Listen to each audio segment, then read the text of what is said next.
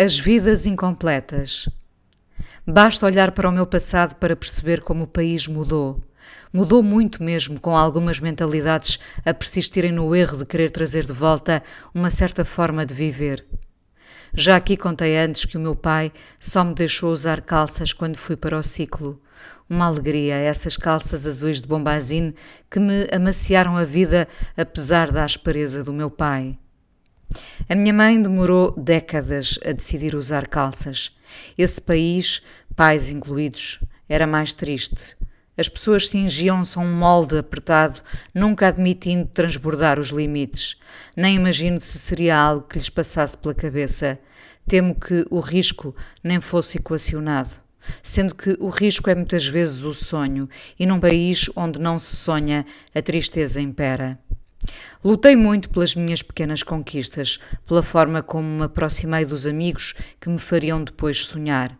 Antes disso, saí derrotada muitas vezes, sem a hipótese de me deter na fantasia, qualquer que ela fosse. Quando o meu pai decidiu construir uma casa, a visão de qualquer sonho ficou ainda mais estreita. Poupávamos em tudo o que não fosse comida e, mesmo na comida, não havia grandes ousadias, nem guloseimas, nem refrigerantes, nem nada que fosse supérfluo. Para ser justa com esse passado, devo confessar que quando ficava doente tinha direito a um sumol de laranja. Era um acontecimento, uma espécie de conforto que saciava a febre e o desconforto de perceber que tinha fraquejado outra vez, ou as minhas defesas por mim. Agora penso que fiquei muitas vezes doente, como quem namora a tristeza. Ambas confundem-se. A minha mãe mandava fazer as nossas roupas à costureira ali perto da nova casa. Entramos pelo campo adentro, deixando a praia que nos recebeu quando chegámos de Lisboa para viver outra vida. A praia e o pinhal tinham a abertura e expansão que o mar permite. O campo pode asfixiar. As mulheres embrutecidas passavam velozes, guiando os tratores dos seus pais. Muitas ficavam para sempre assim, sem serem resgatadas por um olhar de sedução. Viviam para o campo e nele acabaram. Lembro-me de um cheiro ácido que pairava no ar entre o estrume e os adubos. Essas mulheres arranjavam-se ao domingo para ir à missa. As mãos tinham lenhos como se fossem vasos partidos e colados. O cabelo era puxado para trás, preso num puxo, com uma travessa, às vezes com os dentes partidos. Eram as travessas, os pentes, a boca e os ancinhos, dentes por reparar que ficavam assim muitos anos, a vida toda. E as mãos, ainda hoje vejo essas mãos, que nenhum creme amaciava ou mão alguma tocava. Há gente ali que nunca conheceu o toque. Quase me comovo por pensar nessas vidas incompletas. Nenhuma vida se faz inteira se não se soube o que era o carinho. A dona Clarinda era a costureira, tinha tecidos bonitos, uns fortes, outros lustrosos que o marido trazia da fábrica onde trabalhava.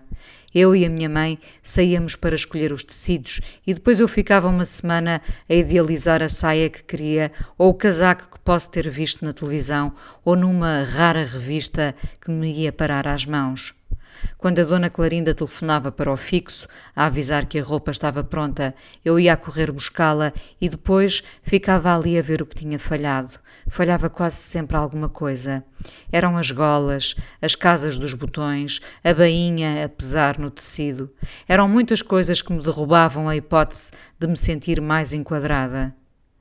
Lembro-me com nitidez de um fato que idealizei, composto por um blusão e uma saia de pregas em xadrez verde e castanho que me parecia garantir uma mudança de vida, mas depois, quando corri para o ver, lá estava, a gola assimétrica, as casas que não casavam, a saia com demasiado tecido.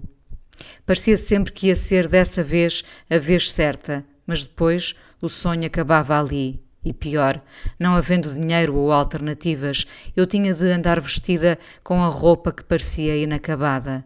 A roupa estava pronta, o sonho é que permanecia incompleto. Quando aos 16 anos comecei a trabalhar e a ganhar o meu dinheiro, concretizei praticamente tudo o que me ocupava a cabeça. Já não havia sumóis de laranja, porque não ficava doente, mas o trabalho configurou-me os sonhos quase todos. O país mudou tanto, mas ainda sonho para concretizar.